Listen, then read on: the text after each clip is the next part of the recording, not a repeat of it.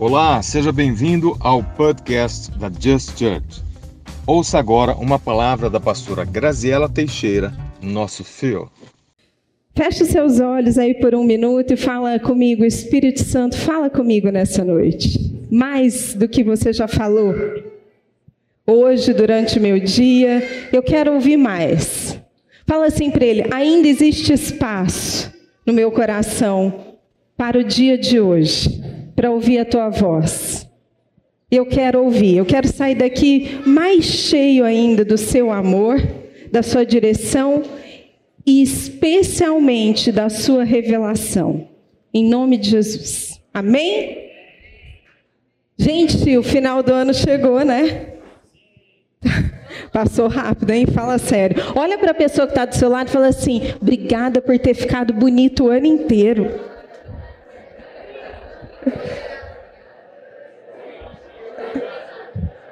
Fala que bom e hoje você também está muito bonito. Fala aí para a pessoa que está do seu lado. Obrigada.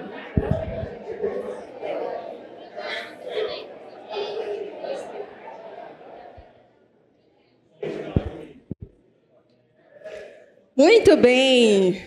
Hoje eu vou compartilhar com vocês uma mensagem bem prática. E as crianças podem ir para a escola, para o culto das crianças. Deus abençoe vocês. Vão lá receber também da palavra de Deus. Muito bem. Você está aí? Pega aí alguma coisa para você anotar. Porque fica atento com as coisas que Deus tem falado com a gente nessa casa. E existe algo que é característico de Deus para nós. Ele nos orienta profeticamente a respeito de coisas que ele vai entregar nas nossas mãos. E geralmente ele traz as instruções antes de entregar. E nos próximos três meses, você vai ver, e se for você, já recebe essa palavra e fala, é, sou eu. Você nem sabe o que é, né? Nos próximos três meses, ele vai confiar coisas nas suas mãos. Coisas novas, negócios, contratos, oportunidades, talentos. O que, que você tem buscado? Ou melhor, Algo que a gente tem aprendido aqui, inclusive, que tem a ver com liderança, administração. Para que, que você tem se preparado? Porque é para isso que você vai receber. No que, que você tem se preparado?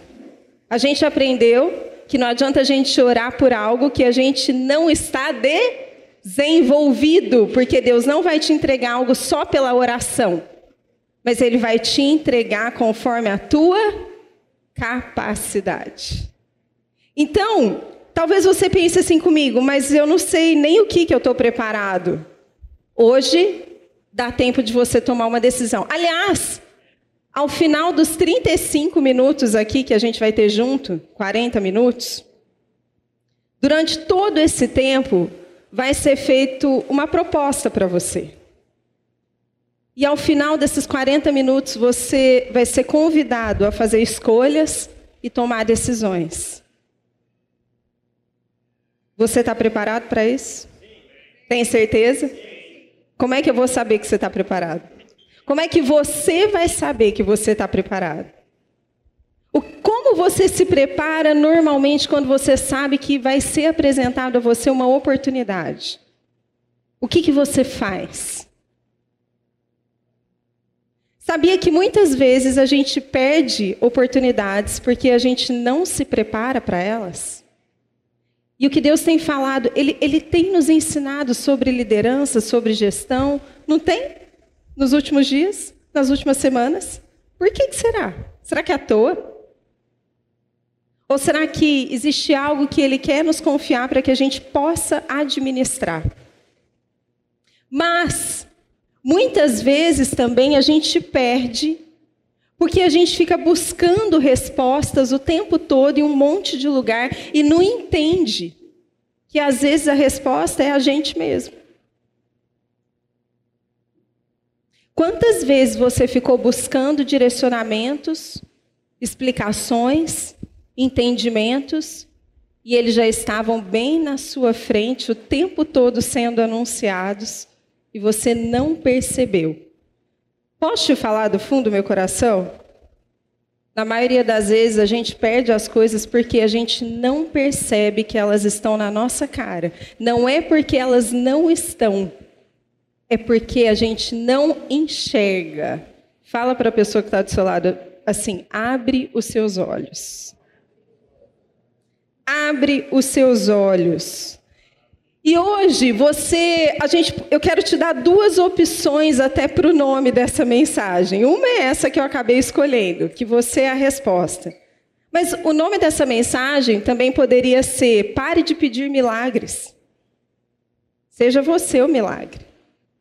Qual que você quer escolher? Põe aí no, na sua anotação qual que Deus vai falar mais com você. Sabe por quê? Pare de pedir milagres porque, na maioria das vezes, essa mentalidade que busca o tempo inteiro o favor de Deus instantâneo coloca a gente numa postura de acomodação. É muito mais fácil alguém vir e fazer acontecer na minha vida do que eu levantar cedo e me colocar como o próprio milagre. Se você observar nas Escrituras, e se você quiser pegar histórias do Novo Testamento, você vai ver que as pessoas que recebiam milagres, elas estavam em movimento. Elas estavam em busca. Elas estavam se esforçando, doando de si mesmas. E aí, por isso, Jesus chegava e falava: Eu vou te curar. Porque ele via nessas pessoas um movimento intencional de buscar aquilo que elas acreditavam sobre o que ele tinha para elas. Então, ficar buscando milagres pode ser uma cilada na sua vida, se você não perceber quando isso se tornou uma acomodação. Tem uma coisa, quando a gente começa a estudar o reino, ou o entendimento do que é a mensagem do reino, se você entende o conceito errado, você pode cair no erro de ser usado pelo inimigo. Porque você pode usar o conceito da maneira errada. Milagre é bíblico? Deve acontecer? Quando? Hã? Quando já fiz minha parte, o que vocês falaram aqui? Fala alto que eu não ouvi. Quando você se movimenta, o que, que a gente aprende com isso então? O que, que a gente deveria buscar, o milagre ou o movimento? Primeiro, o movimento. A gente deveria entender que Deus quer nos entregar coisas, mas, de novo, hoje a gente vai estudar, por exemplo, uma parábola que é a parábola dos talentos. Tem três parábolas na Bíblia que mais mexem comigo. De verdade, assim, eu já tive experiências pessoais de entendimento e de mexer com a minha vida, de me fazer mudar de, de mentalidade, de reconhecer coisas que eu precisava mudar. Parábola dos talentos, do semeador e do fermento. Qual parábola mexe com você e já te fez mudar? A gente vai falar da parábola dos talentos. Já já a gente vai estudar ela juntos e a gente vai aprender conceitos de liderança de administração e de promoção na parábola dos talentos. Mas antes da gente entrar lá, eu quero te chamar a atenção. Sabe por quê? A gente acha que Deus tem que fazer milagres na nossa vida. Sabe por quê? Só porque a gente é crente. A gente é crente, Deus tem que fazer. Como se fosse obrigação dele fazer as coisas acontecer para a gente.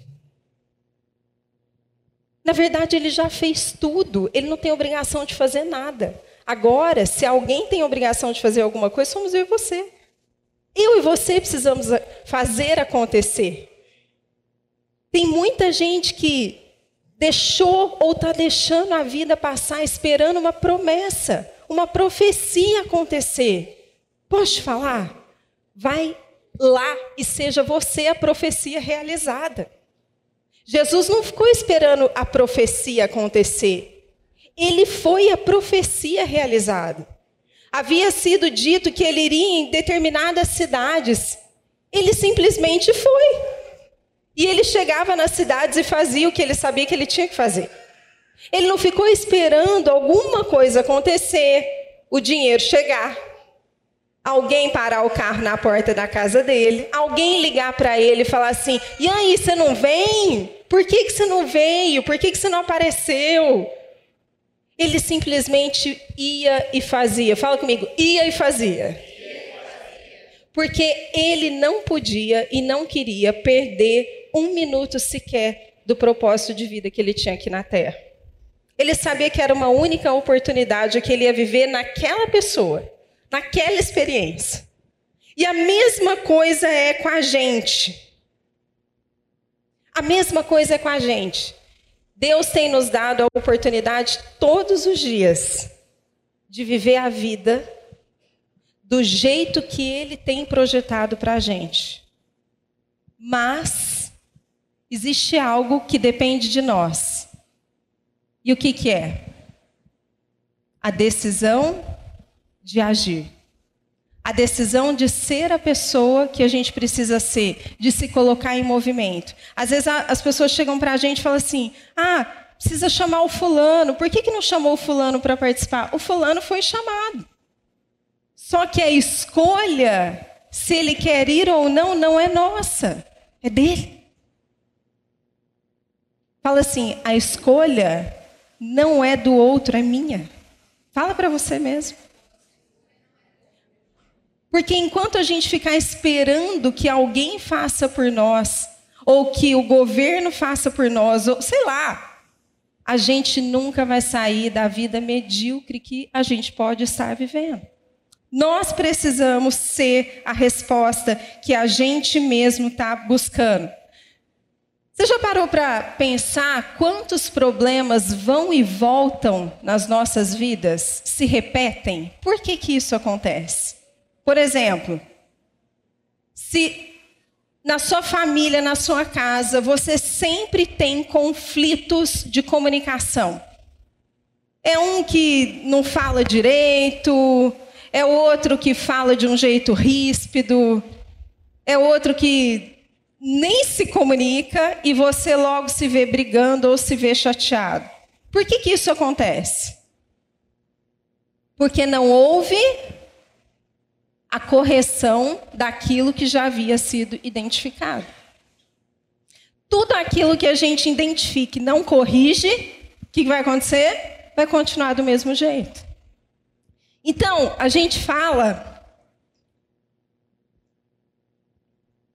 que a Bíblia tem todas as respostas. Tem ou não tem? Então, o que, que falta para a gente? Fala comigo, viver aquilo que eu aprendo.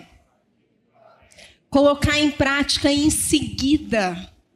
Hoje a gente vai aprender algo que é uma característica essencial de alguém que teve sucesso, porque colocou em prática em seguida o que lhe foi pedido. Imediatamente. Quantas vezes você deixa de viver ou vive o mesmo problema? A gente sempre vai poder escolher a voz que a gente vai ouvir, gente. O maior poder que Deus nos deu é o poder da escolha. Esse é o maior poder. O tempo inteiro a gente tem a oportunidade de escolher que caminho a gente vai seguir, que para qual voz a gente vai dar ouvido, para qual pensamento a gente vai deixar martelando na nossa cabeça. Quantas vezes a gente vai ter que ouvir que Deus não vai descer, na maioria das vezes, e fazer o que a gente tem que fazer? Ele vai dar o sinal, o sinal que eu digo não é um sinal é, sobrenatural necessariamente, mas é o sinal, é, é, a direção, é a orientação, é a instrução, é a placa do sinal, vire à direita. Mas é a gente que vai ter que dar o passo e se mover. Eu dei o exemplo do problema de comunicação, que é o principal problema dos relacionamentos nos casamentos. Então não pense que você está imune disso, porque a maioria de nós passa por esse problema. Não adianta eu orar para Deus melhorar a comunicação do meu casamento se eu continuo falando do mesmo jeito que eu sempre falo.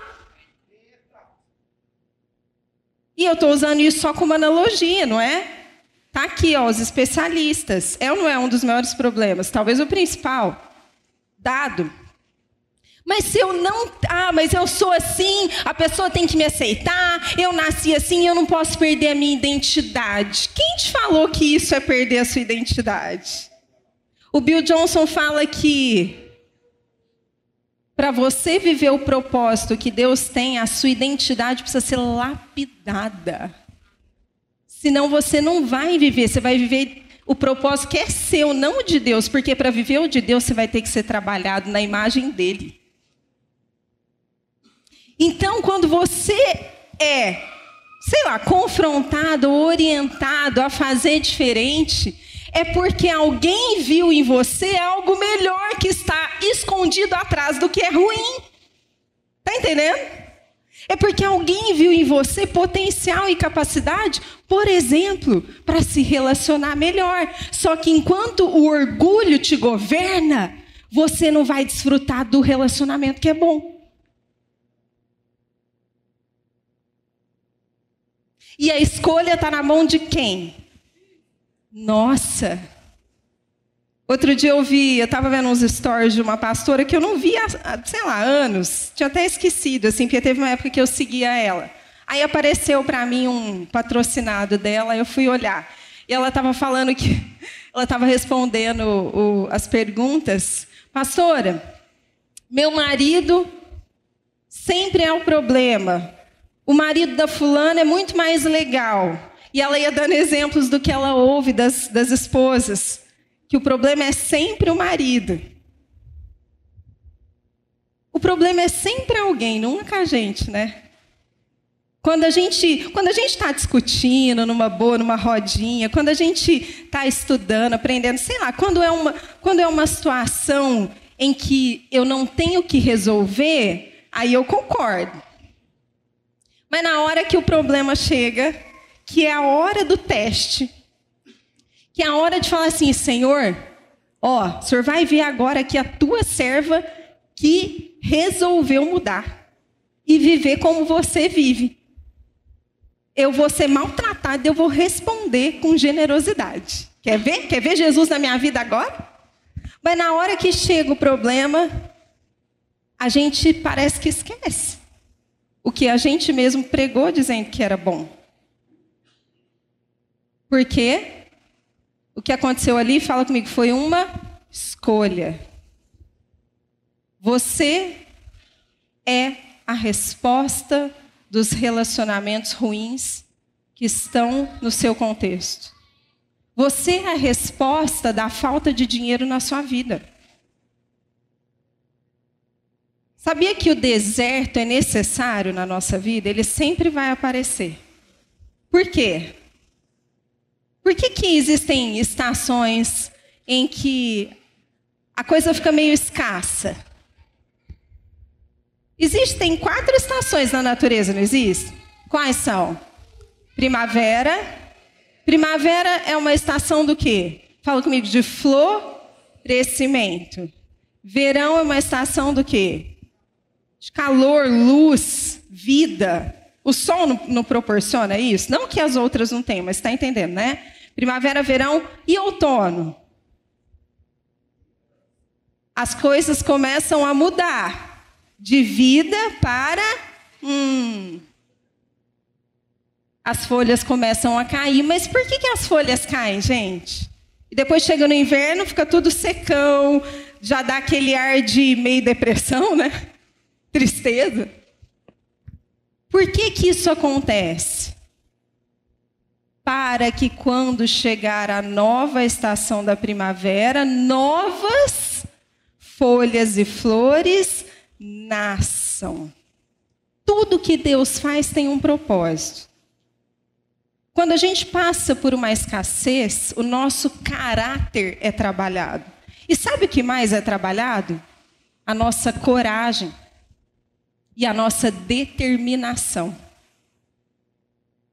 Porque está na nossa mão o tempo que a gente vai ficar no deserto. Não depende dele.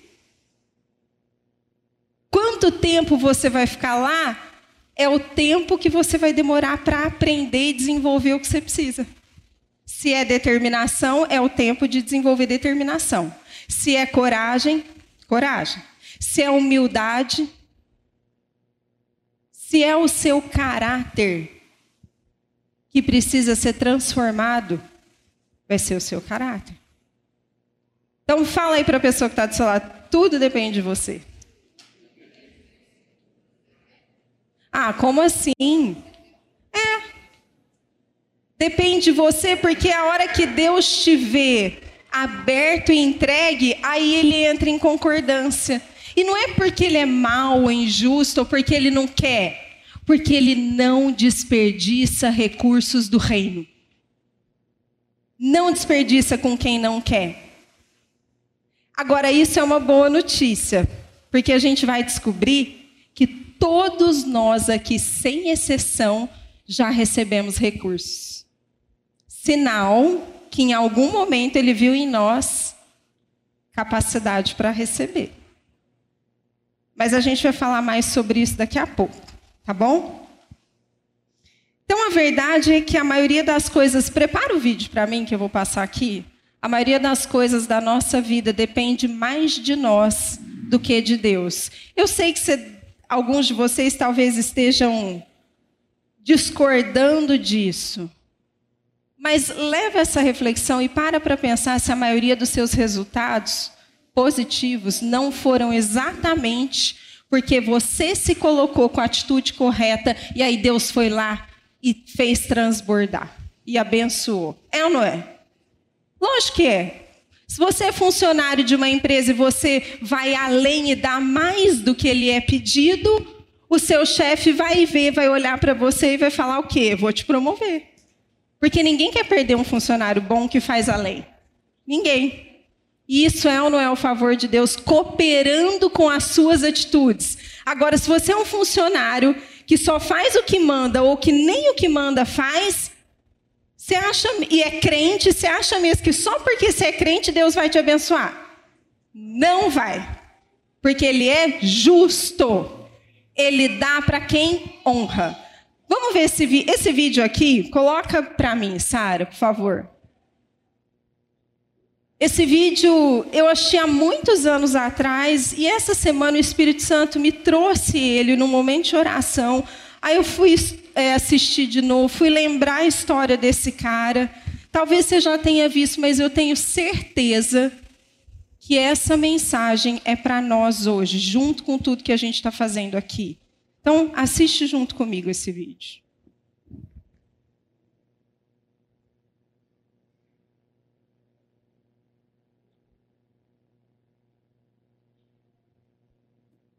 Obrigada.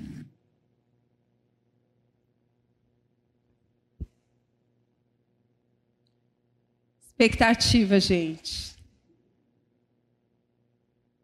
Quanto mais demorado, maior a expectativa. Joshua Words. Vamos lá, agora vai.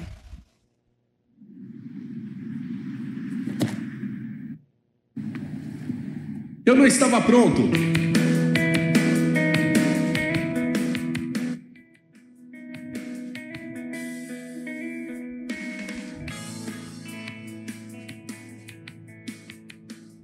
Não tenho braço nem pernas, mas sou muito grato por essa asinha de frango. As pessoas se assustam quando me veem pela primeira vez. Foi bem legal quando eu cheguei em um voo uh, sozinho e todos lá embaixo me olharam sorrindo, esperando outras pessoas descerem. E eu desci, eles surtaram, tipo assim, sabe, é bem assim. Eu sempre fico tentando olhar para mim mesmo e dizer: o que aconteceu, sabe? Sabem, houveram vezes em que eu olhei para minha vida e pensei: não posso fazer isso, não posso fazer aquilo. E você então se concentra nas coisas que deseja ter ou então nas coisas que não deseja ter. E aí você se esquece do que você tem. Eu creio que em nenhum ponto da minha vida eu diria: eu desejo braços e pernas, eu desejo braços e pernas, porque desejar não adianta. O que tenho visto na vida são alguns princípios-chave, e a primeira coisa que vi é que devemos ser gratos.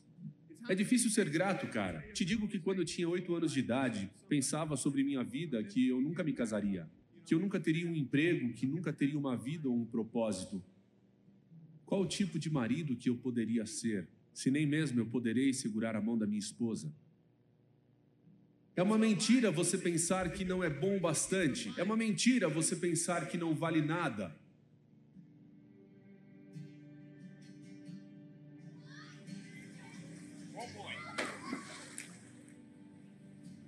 Isso é um mistério, né? Eu fiquei pensando, como é que ele consegue nadar, gente? Estou sentindo minha mão.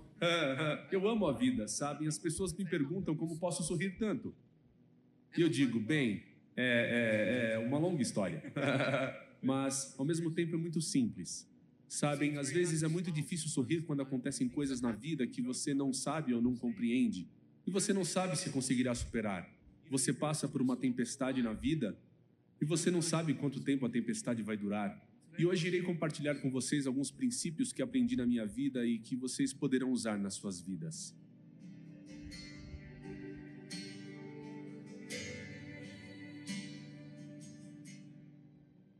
Ser paciente, na verdade, é algo muito difícil.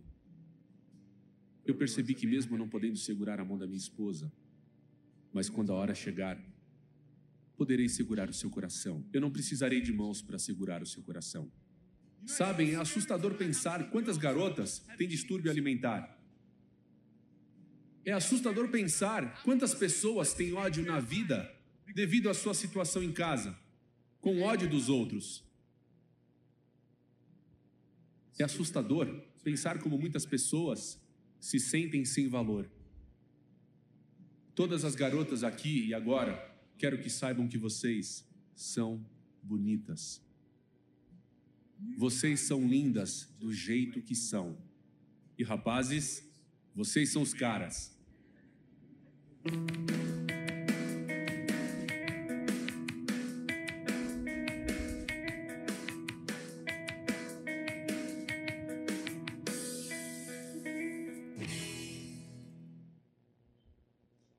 E aí, o que falar depois dessa, né? A gente podia ir embora.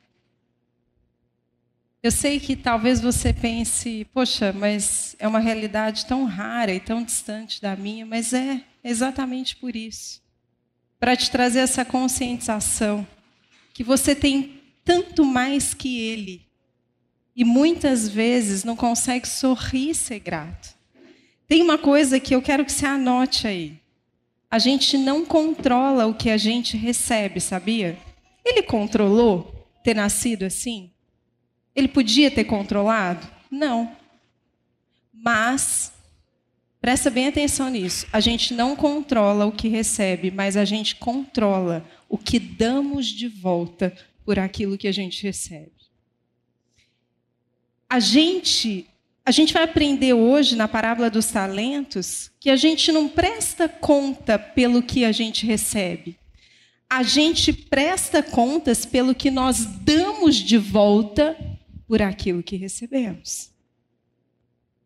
Esse cara poderia ter ficado a vida dele inteira orando para Deus fazer um milagre de braços e pernas crescerem. E, e, ele poderia estar até hoje visitando todas as conferências de cura do Randy Clark, do fulano de tal. Ou ele poderia ter se tornado o próprio milagre por onde ele passa. Esse é o ponto da nossa mensagem hoje. Pare de ficar esperando o milagre acontecer e faça o milagre acontecer. Seja você, de verdade, não é um jargão. Pare de ficar pedindo para suas pernas nascerem, agradece a Deus que você consegue viver feliz sem pernas. Às vezes, isso ficou muito forte no meu coração, porque me veio à memória, e talvez tenha sido o próprio Espírito Santo nos últimos dias, tantas situações da minha vida como de pessoas que eu conheço, que a vida delas e da casa delas é o próprio milagre. Mas a gente está sempre achando que Deus não está fazendo o suficiente. Hoje é o dia da gente desenvolver e fortalecer, exercitar a nossa gratidão porque gratidão vai ser uma condição para aqueles que querem receber o que vão receber nos próximos três meses. A gratidão te prepara para o que é maior. A ingratidão te afasta do que Deus tem. É sabido já. A gente falou aqui N vezes, e você já leu mais do que a gente falou, que o povo no deserto perdeu o que Deus tinha para eles. Um dos motivos foi porque eles eram ingratos, porque eles não reconheceram o favor de Deus. Por isso que eles ficaram tanto tempo circulando no mesmo problema.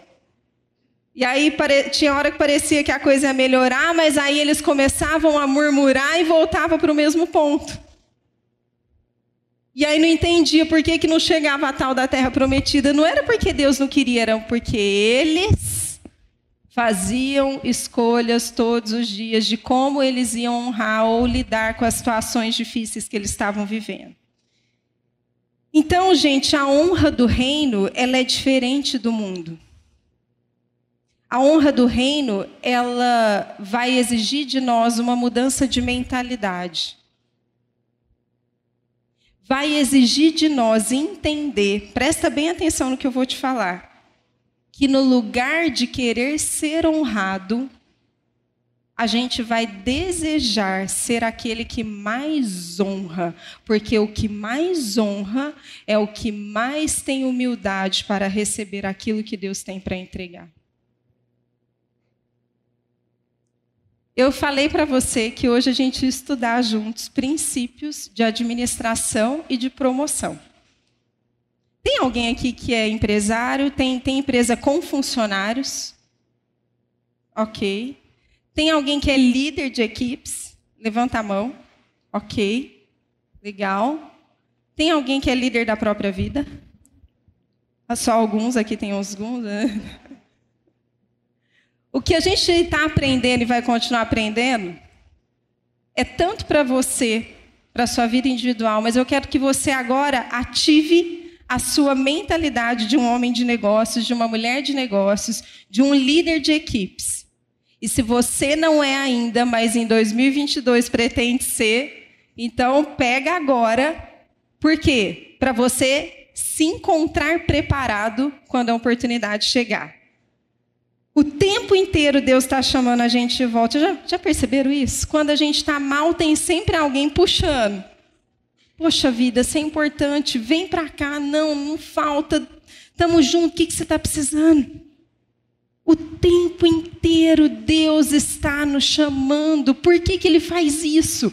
Só pode ter uma única resposta: amor. Só pode ser isso. Ele te ama tanto e me ama tanto que ele está o tempo inteiro colocando alguma coisa na nossa frente que fala para a gente o quanto ele nos ama. Seja um puxão de orelha para você voltar, seja um pedido por favor fica, seja um encorajamento, uma oração, é ou não é? Tá vendo como você é abençoado? Tá vendo como você é uma pessoa que recebe, fala comigo, recebe você recebe tanto todos os dias. Quem comeu hoje? Tem gente que não comeu, talvez por jejum. Pois é. Você já olhou quantos. Qual, qual que é o dado da fome e da miséria em 2021? Nem queira saber. Olha para a pessoa que está do seu lado e fala assim: você recebe tanto. Tanto, tanto. Abre comigo em Mateus 25, então, para a gente ir para as lições da parábola, de forma bem prática. 25, 14. Vamos entender um pouquinho o que, que fala aqui. Mateus 25, 14. O reino dos céus. Quem quer prosperar aqui? Sério mesmo? Então você vai ter que sair daqui sabendo o que a gente vai aprender juntos agora. A gente vai estudar, pode ser? Você gosta de estudar? Então vamos lá. O reino dos céus também pode ser ilustrado com a história de um homem que estava para fazer uma longa viagem. Fala comigo, longa viagem. Ele reuniu seus servos e lhes confiou. Fala comigo, confiou. Confiou seu dinheiro. Em algumas versões, seu bens. Eles colocaram aqui. Eu peguei essa de propósito. Porque essa fala assim: seu dinheiro. Dividindo de forma proporcional à capacidade deles. Ao primeiro entregou cinco talentos, ao segundo dois talentos e ao último um talento. Vamos começar a destrinchar aqui. Você percebeu que eu destaquei com você a palavra confiou? É possível que Deus confie mais na gente do que a gente nele? É? Você já parou para pensar nisso? Eu vou te contar um dado interessante que eu vi essa semana. Se você chegar até os 70 anos, se você continuar dormindo tarde, comendo mal, não sei se você vai chegar. Mas se você chegar, você vai ter respirado perto de 750 milhões de vezes. Tem noção? Não tem, né? Não dá nem para ter noção o que, que é isso. Sabe o que, que isso significa? Que Deus te confiou 750 milhões de respirações se você viver até os 70 anos. Isso é ou não é um presente? Agora, quem é que decide se vai ser possível viver até os 70 anos? Resposta difícil, né? Mas posso falar? É você. Porque se você não cuidar da sua saúde emocional, física espiritual, você vai antecipar as probabilidades de você ir embora antes. É ou não é, gente? Claro que a gente não controla fatores externos, amém? Mas a maioria das mortes ou é por tempo de vida ou é por consequência do estilo de vida que a gente tem. Fala para a pessoa que está do seu lado assim: 750 milhões de respirações.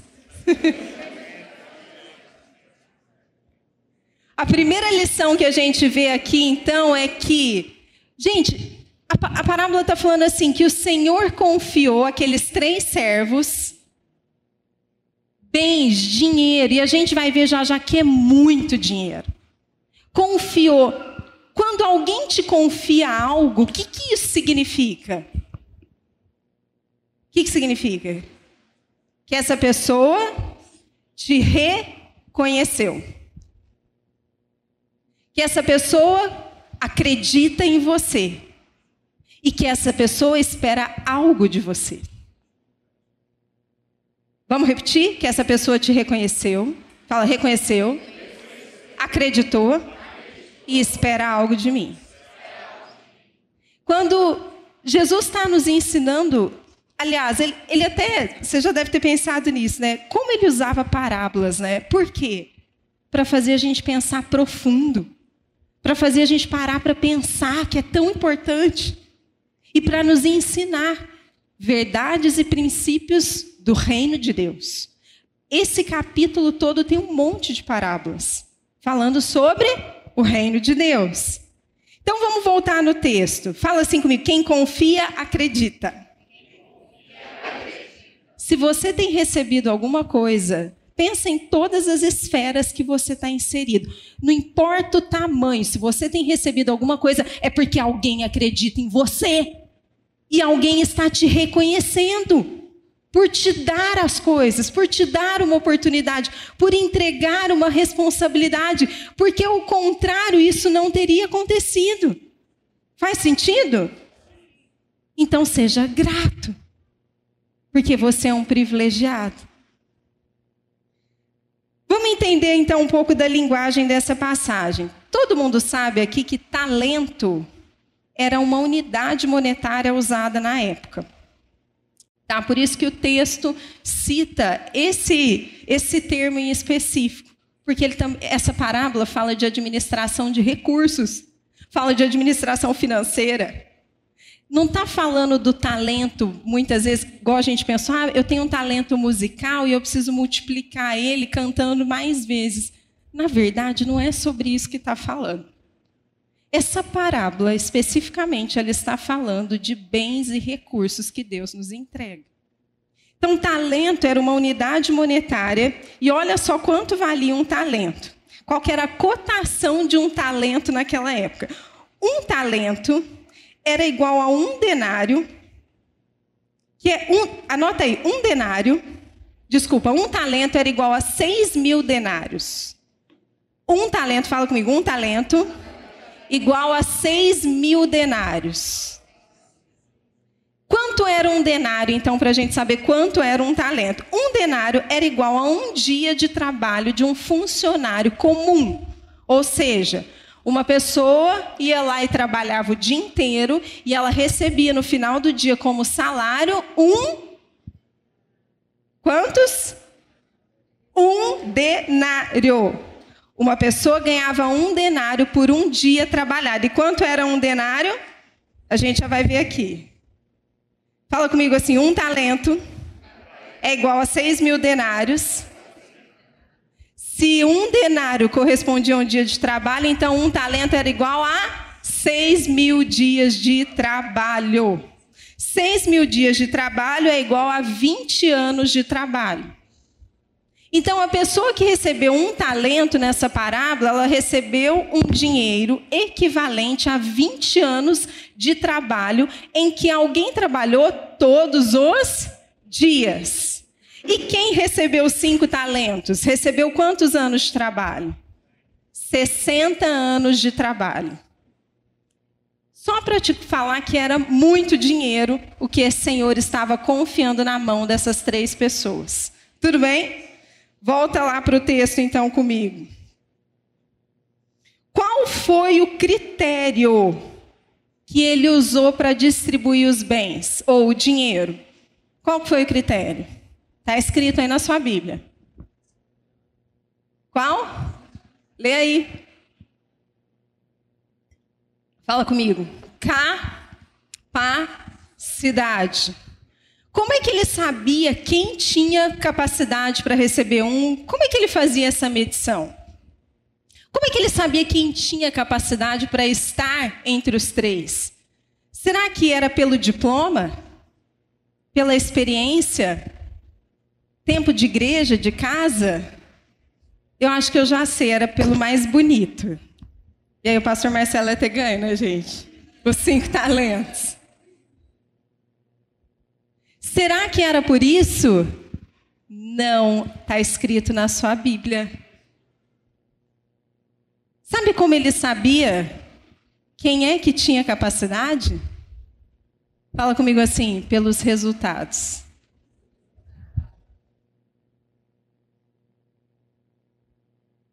Quem tinha resultado tinha capacidade para receber talentos. E quem tinha mais resultado tinha mais capacidade para receber talentos. Vai em Mateus 25, 16. Fala assim: O que havia recebido cinco talentos saiu imediatamente. Está escrito isso na sua Bíblia? Não te chama a atenção? O que havia recebido cinco talentos, o que, que ele fez? Fala comigo assim: agiu rápido. Não perdeu tempo. Agiu imediatamente, fez o quê? Aplicou e teve uma rentabilidade de quanto? Cadê os economistas aqui? Os investidores, de 100%. Agora eu te pergunto, por que, que ele saiu rápido? Por quê? Por que, que ele recebeu o talento, recebeu a instrução e ó, saiu e já fez o que era para fazer?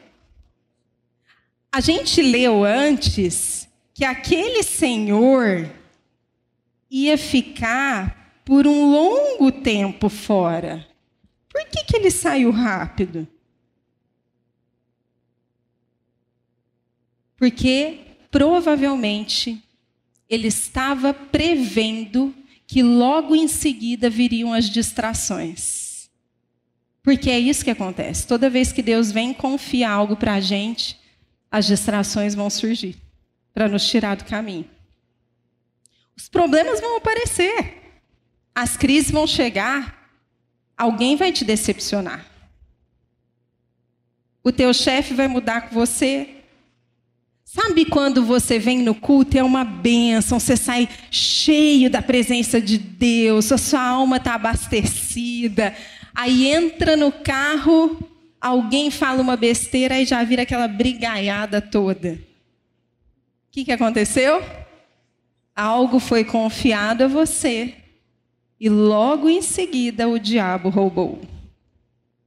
Outro dia eu ouvi uma pessoa falando assim: eu não consigo entender. Era uma situação que ela tinha vivenciado de umas pessoas, uns crentes lá, no maior louvor, adoração e tal.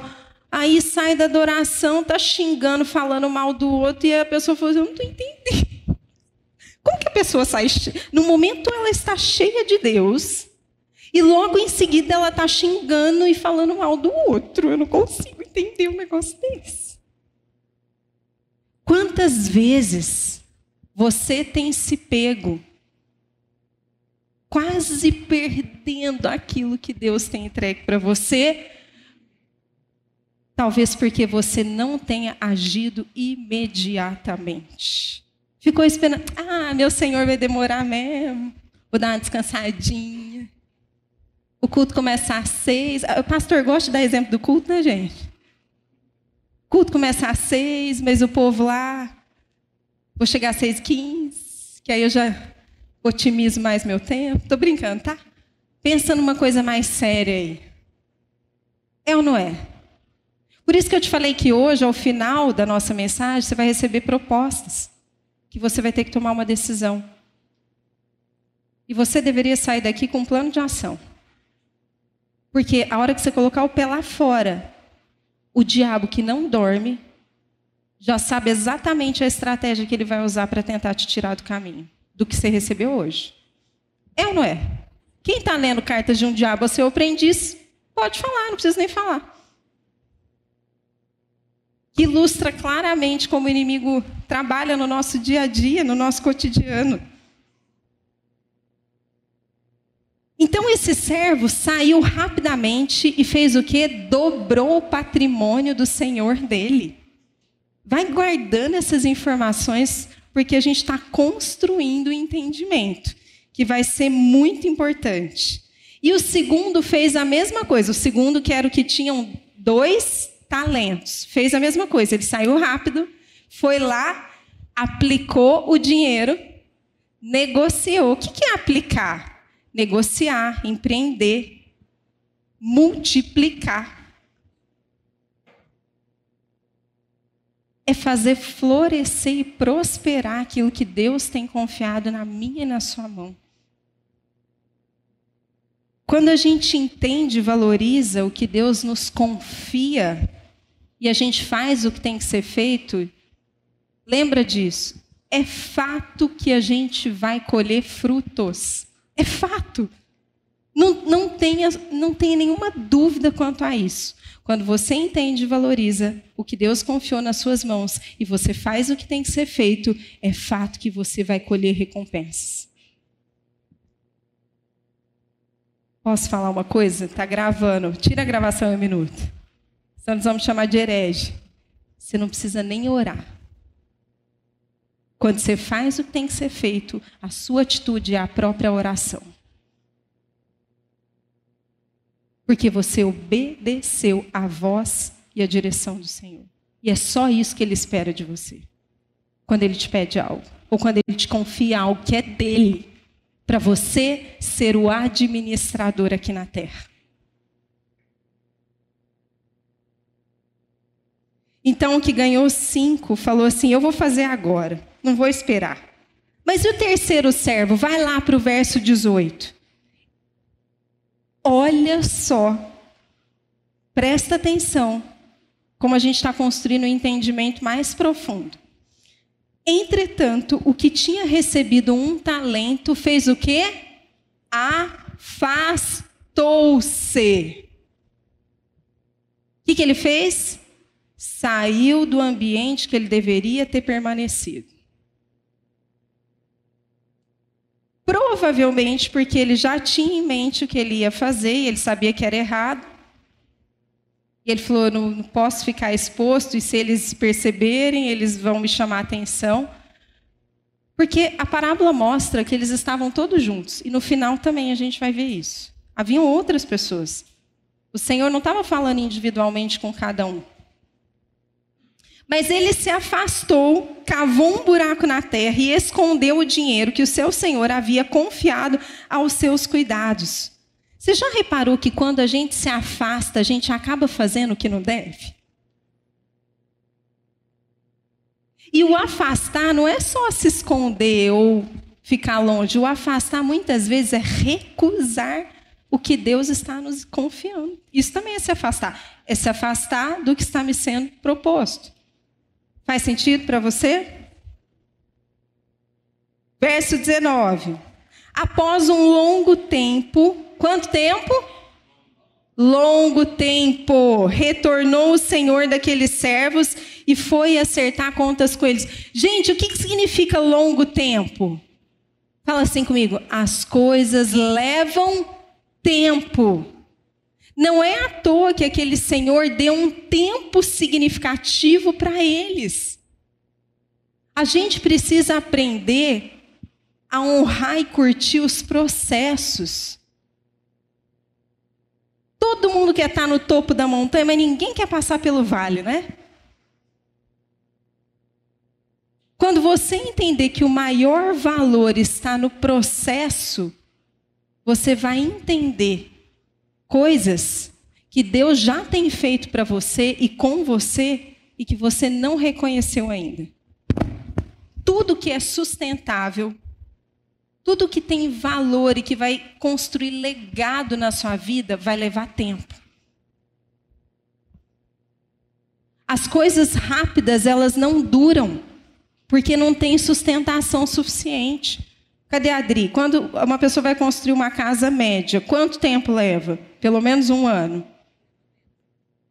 Se não chover isso, em média, um ano. Por que, que demora tanto? Porque a construção precisa ser bem feita. Fala para a pessoa que está do seu lado assim: aprenda a apreciar o processo.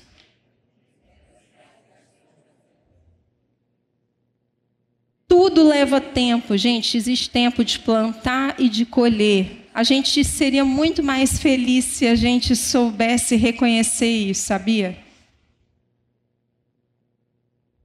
Verso 20: O que tinha recebido cinco talentos trouxe os outros cinco.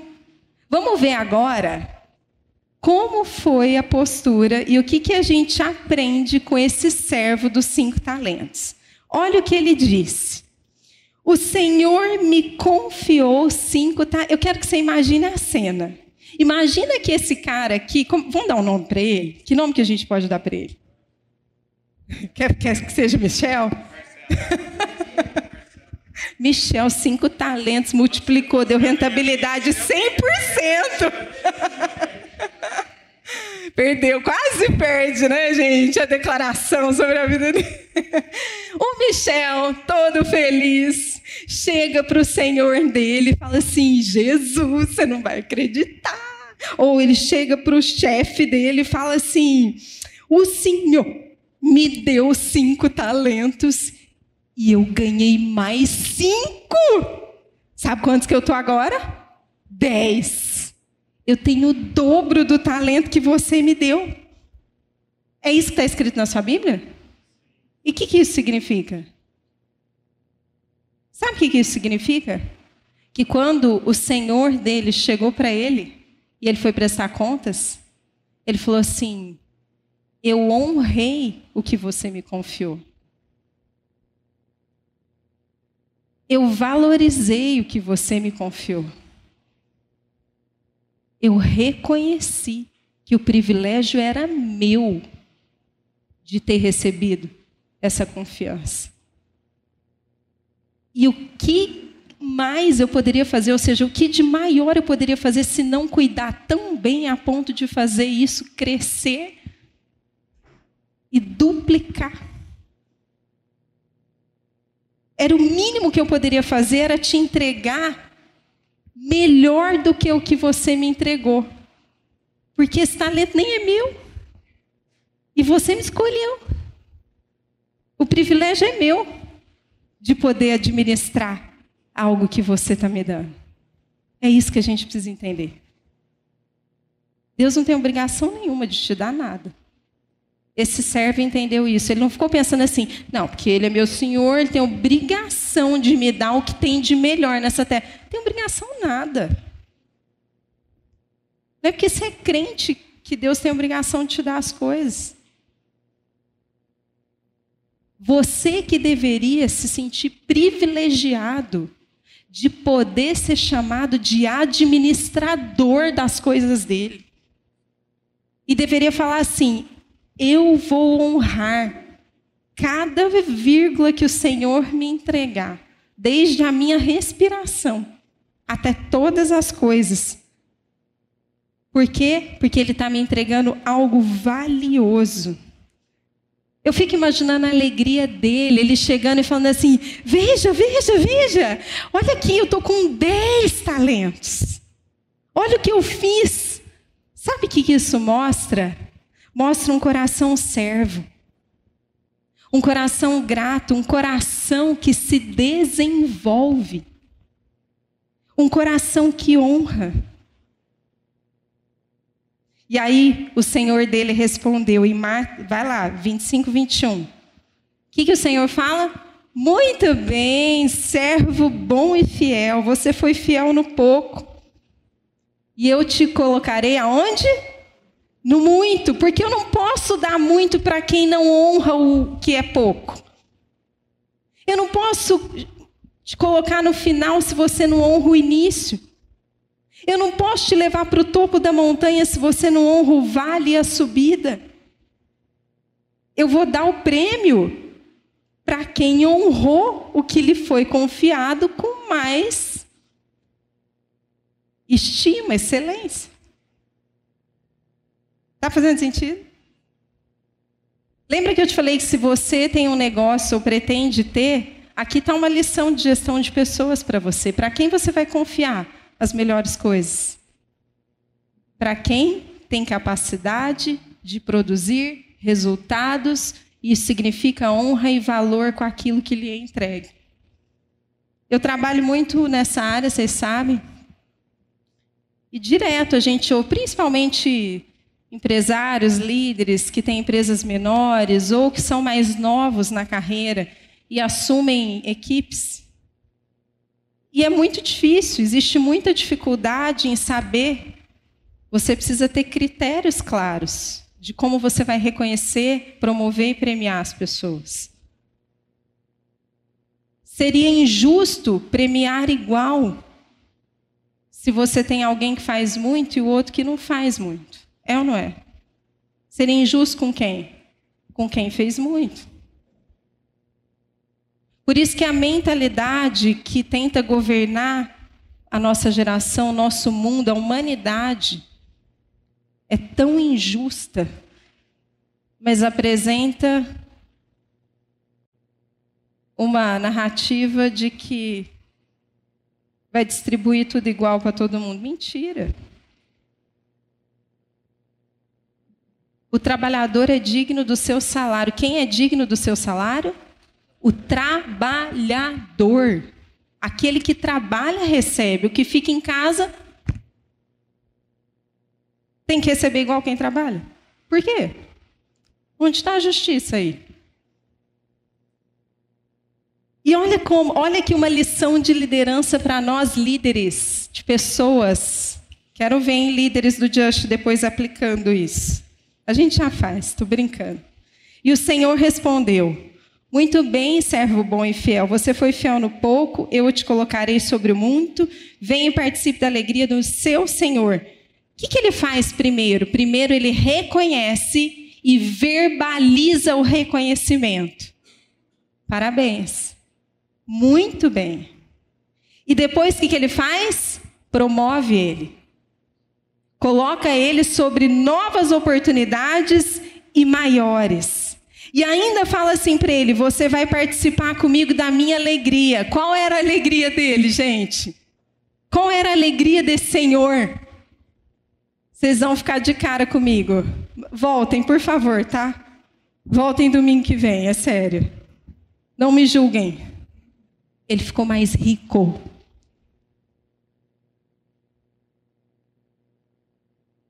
Os bens dele foram multiplicados. Ele está falando assim: agora eu vou te recompensar, porque a mentalidade de um empresário do reino é diferente do empresário do mundo que só busca riqueza para si. O empresário do reino, ele quer que as pessoas que trabalham com ele ganhem e tenham uma vida boa, confortável, com fartura. O empresário do reino, ele paga salários justos. Que as pessoas saem felizes. Ou quem não fica feliz de ganhar um bom salário? Não vamos ser hipócritas, gente. Se você ganha mil e passa a ganhar três mil, você vai ficar triste ou feliz? Muito feliz. Olha quantas lições tem essa parábola para a gente.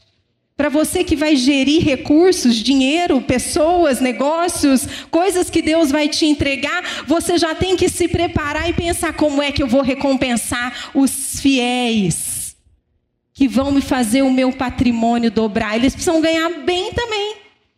Ou eu sou empresário do reino, ou eu sou o empresário do mundo que explora as pessoas. Vocês já viram empresas assim? Tem muitas marcas que a gente compra e que é fruto de exploração de trabalho. Talvez a gente deveria nem comprar por causa disso. Mas e o de um talento? O que, aconteceu com ele? Vamos ler 24, 25. Por fim veio que tinha recebido um talento e disse: eu sabia que o Senhor é um homem severo. Presta atenção, gente, nós já estamos acabando, estamos no final. Que colhe onde não plantou e junta onde não semeou. Por isso eu tive medo, saí e escondi o seu talento no chão. Veja aqui o que lhe pertence. Por que, que ele agiu diferente dos outros? Porque ele teve medo. O medo mal gerenciado vai produzir um monte de histórias na nossa cabeça. E a gente vai chegar a conclusões que não são de fato. Por que o medo mal gerenciado? Porque o medo sempre vai existir na nossa vida. O medo faz parte do nosso funcionamento humano. Ele nos protege. O medo faz com que o seu cérebro identifique ameaças. Então, ele é importante. Ele é importante porque quando o medo é acionado, um sinal de alerta é emitido para você se proteger. E muitas vezes é necessário mesmo. Sair correndo, se proteger de um, de um assalto, de alguma coisa, de um acidente. O medo sempre vai aparecer quando você estiver se desafiando ou fazendo algo novo. Quando você estiver diante de uma situação que você não tem certeza do que vai acontecer. Então, o medo é bom quando ele é bem usado. O problema não é o medo. O problema é como a gente lida com o medo. E quando a gente sente medo, o medo ele se manifesta de várias formas. O medo pode se manifestar nas nossas inseguranças da nossa identidade. E aí a gente começa a achar e criar histórias na nossa cabeça de que as pessoas estão pensando ou falando determinadas coisas. E a gente não checa e aí a gente começa a agir com base nessas conclusões. E qual vai ser o resultado? Provavelmente prejuízo. A diferença desses dois servos foi porque eles enfrentaram um medo diferente. Eu tenho certeza que os outros também ficaram com certo medo. Imagina a responsabilidade do que recebeu cinco e o outro que recebeu dois. Você acha que eles não ficaram com medo? Tipo assim, e aí, se não der certo? E se eu aplicar errado? E se eu negociar errado? E se não der retorno? Eu, eu fiquei sabendo que lá no Vitor a rentabilidade é 100%, tá, gente? No Léo e no Vitor. Brincando. E aí, vai comigo no 26 e no 27. O Senhor respondeu: servo mau e negligente. Ele foi muito severo e a gente vai entender por que, que ele é tão duro. Você sabia que eu colho onde não plantei e junto onde não semeei? Então você devia ter confiado meu dinheiro aos banqueiros, para que quando eu voltasse, recebesse de volta com juros. Sabe o que ele está falando? Você criou essa história na sua cabeça a meu respeito, está dizendo que eu sou injusto, que eu sou severo, que eu colho aonde eu não planto. Você que criou isso na sua cabeça. Então, já que você criou isso na sua cabeça, você devia pelo menos ter respeitado o que eu entreguei nas suas mãos e ter dado para alguém que fosse fazer bom uso, pelo menos os banqueiros, para eles fazerem render alguns juros. Pelo menos isso você deveria ter feito, por respeito ao que eu te entreguei. Ah, servo mau e fiel. Quantas vezes a gente perde o time das coisas, perde as oportunidades, porque a gente cria histórias na nossa cabeça e sai dizendo as coisas de um jeito, mas elas não são aquilo que a gente está dizendo, porque a gente nem checou se é. E aí no verso 28 ele fala assim: tirem o talento dele e entreguem ao que tem dez. Pois ao que tem, mais será dado e terá em grande quantidade, mas ao que não tem, até o que tem, ele será tirado. Ao que tem o que, gente? Fala comigo: gratidão, honra, coragem de trabalhar, ao que dá valor e ao que aprende. Para esse, dá mais e faz ele ficar abundante. Ao que não tem, até o que tem, lhe será tirado. Era mais ou menos tipo assim: está demitido. Demitido. Por isso que ele fala assim, inútil. Eu sei que essa palavra é muito forte, né? é muito forte e ela confronta a gente. Mas o que, é uma coisa inútil? É uma coisa que não tem utilidade. Gente, desculpa, mas essa é a Bíblia, não sou eu. Ele está falando assim: esse que não tem utilidade, ou seja, que, que eu não posso confiar os meus recursos, demite ele. Tá aí mais uma lição de gestão de pessoas para você quando você estiver lá na sua empresa. Aquele que não é útil só vai te dar prejuízo. Não adianta você, se você quiser ajudar essas pessoas, ajude de outra forma, mas não sacrifique o seu negócio. Gente, esse cara teve a mesma oportunidade que todos os outros? Ele teve ele teve oportunidade como os outros tiveram. Eu não sei. E, e sabe uma coisa que me chamou a atenção? Essa parábola, ela fala de três servos que receberam. Ela não fala de outras pessoas que não receberam. Eu sei que nós, de verdade, eu sei que nós somos servos que temos recebido talento. E talvez quando você parar para pensar assim, poxa, eu sou de cinco, de três, de um, você pode até pensar, poxa, eu acho que eu estou mais parecido com o de um, mas tudo bem. Se você está ouvindo essa mensagem hoje, é porque Deus ainda acredita em você. É porque Ele ainda está te chamando. É porque provavelmente, eu estou falando isso com convicção, é porque Ele tem mais talentos para te entregar. Ele não quer que você fique no um. Ele quer que você vá para o 2, para o 5. Você só precisa fazer o que o primeiro servo fez. O que, que ele fez? Quem lembra? Saiu imediatamente e aplicou o que lhe foi confiado. Você só precisa tomar a decisão, escolher. Eu te falei que ia ser feita uma proposta para você hoje. E que uma escolha ou várias escolhas e que você deveria sair daqui decidido, um plano de ação. Se você se levantar hoje e decidir e escolher honrar, valorizar, reconhecer que você é um privilegiado, porque o que ele te deu nem é seu, e falar assim: eu vou multiplicar. Você nem precisa orar, a consequência é que ele vai te dar mais, vai te dar mais, vai te dar mais, vai te dar mais, porque senão, se isso não acontecer, ele está indo contra a própria palavra dele. Ele disse que se eu e você formos fiéis no pouco, nós seremos colocados no muito. Está na nossa mão. Não é Ele que vai fazer. Sou eu e sou você. Sou eu e sou você. Fica de pé. Começa a olhar para as suas mãos e lembrar, reconhecer tudo aquilo que Ele já tem confiado para você. E fala assim: Senhor, eu não vou falar para você orar junto comigo, não. Porque também de oração a gente está abastecido já. Está na hora de você ter atitude. Que a sua atitude seja a sua oração. Calma, não é que a gente não vai, não pode orar e não vai louvar, mas o que eu quero chamar a sua atenção é: você não precisa orar para dizer que você vai assumir ou fazer o que você tem que fazer. Você precisa fazer o que tem que ser feito.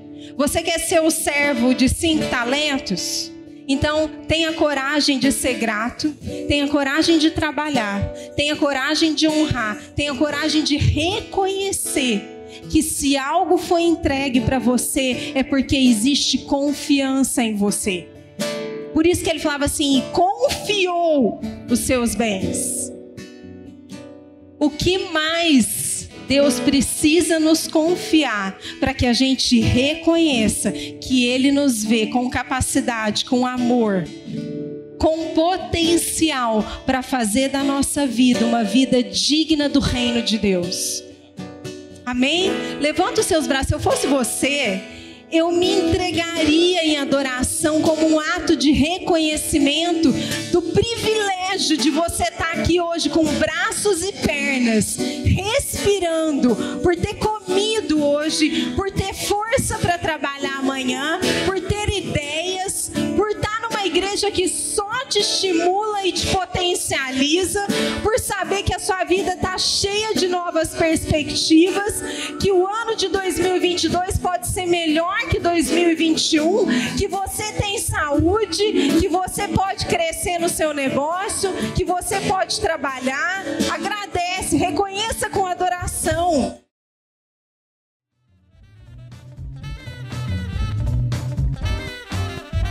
Muito obrigado por acompanhar. Continue ouvindo e sendo edificado aqui no nosso podcast ou através do nosso YouTube. Lembre-se de compartilhar com seus amigos e sua família. Deus o abençoe.